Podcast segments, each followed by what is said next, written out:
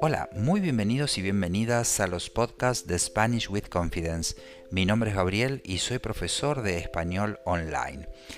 En este nuevo episodio de hoy vamos a estudiar, ver, aprender expresiones con el verbo quedarse en español.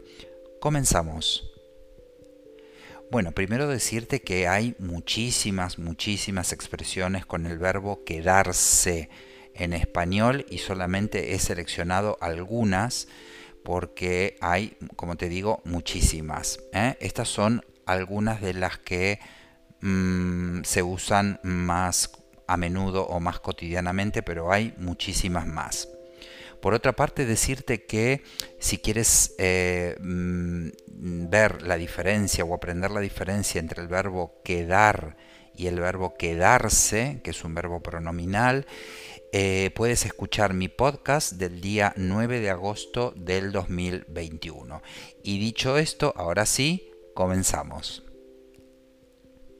La primera expresión que seleccioné es quedarse atrás.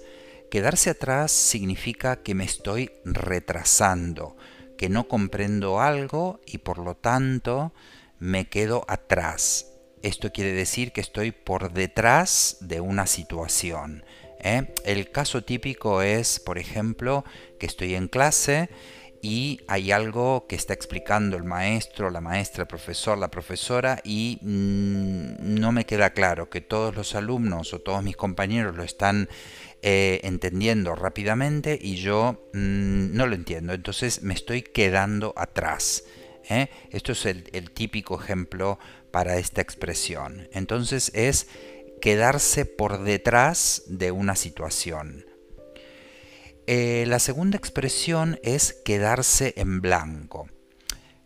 Esto significa que por un momento, eh, que pueden ser segundos o un poco más de, unos segundos, no recuerdo o no me viene a la mente algo que ya sé.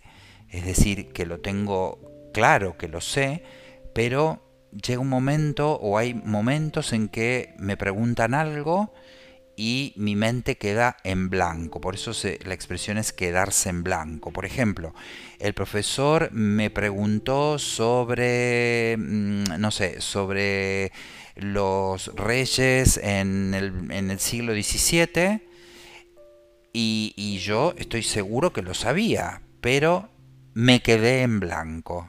Suele pasar eso cuando eh, estoy pasando una situación de nervios o, de estrés, ¿eh? sobre todo si es un examen o una evaluación. Muy bien.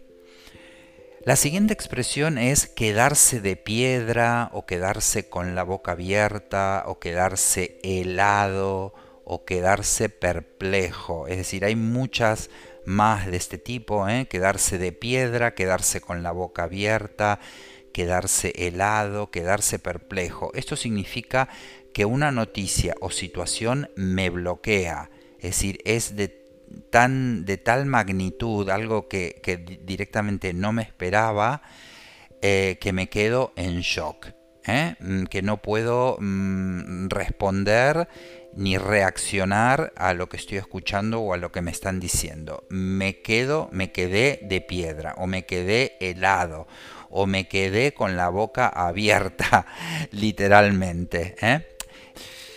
Muy bien, pasamos a la siguiente que es quedarse corto.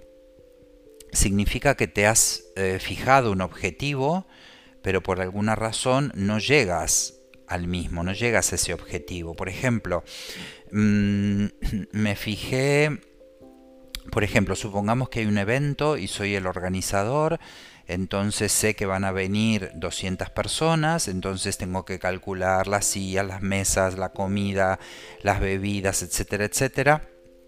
Y mm, hago unos cálculos y mm, yo creo que, mm, bueno, que va a estar bien para el número de personas que vienen, las cosas que he contratado. Pero por algún motivo, ese objetivo no lo logro. Entonces digo, uh, no salió como quería, me quedé es decir, me quedé corto con las previsiones ¿eh? que había hecho. La siguiente expresión es quedarse tan ancho o quedarse tan fresco, ¿eh? quedarse tan ancho o quedarse tan fresco. Esto significa que una persona dice algo sin importarle las consecuencias. ¿eh?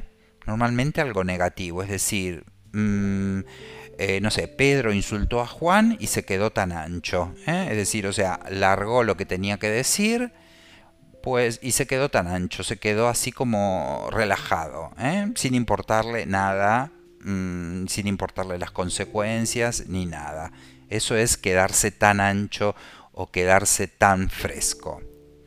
Muy bien, la siguiente es quedarse con alguien. Quedarse con alguien, tengo que decir que yo esta expresión no la conocía, la, conocí cuando vine a vivir a España, porque en Argentina no se, no se usa esta expresión, y escuchaba a la gente que la utilizaba mucho y no, no, hasta que bueno, luego evidentemente por el contexto comprendí lo que significaba, ¿no? Entonces, quedarse con alguien significa tomar el pelo a alguien o engañar o engañar a alguien, ¿eh? Eh, de alguna manera con lo que digo o con lo que hago. ¿eh? Es decir, no sé, de repente hago algo o digo algo y, una persona me mira y me dice, pero te estás quedando conmigo. Es decir, ¿es verdad lo que me estás diciendo o me, estás engañando? No, esto no, puede ser verdad. ¿eh? Te estás quedando conmigo.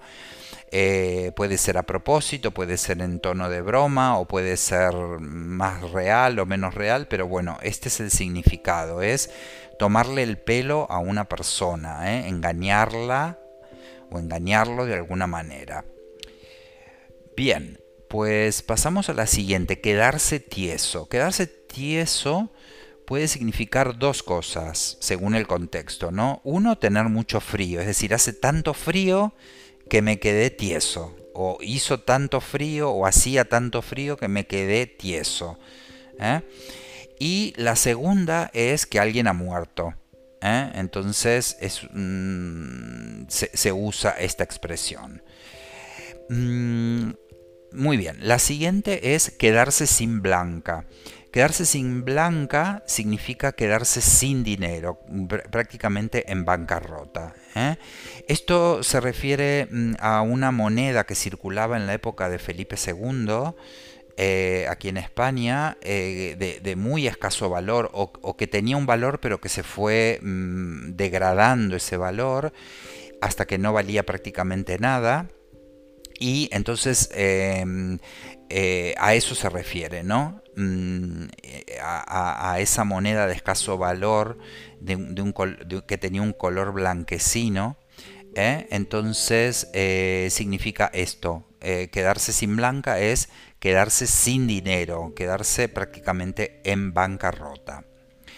La siguiente expresión es quedarse frito.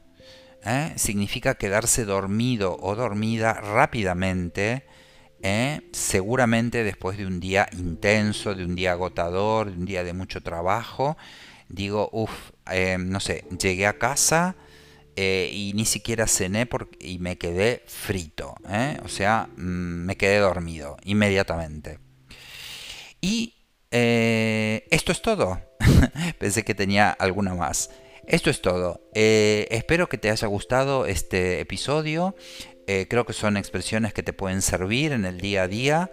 Eh, cuando estás hablando español o para entender si estás leyendo algo o escuchando o viendo una serie o, escuchando mm, eh, hablar a alguien o leyendo algo. ¿eh? Así que bueno, mm, nos vemos muy pronto en el o bueno, nos escuchamos muy pronto en el siguiente episodio. Adiós.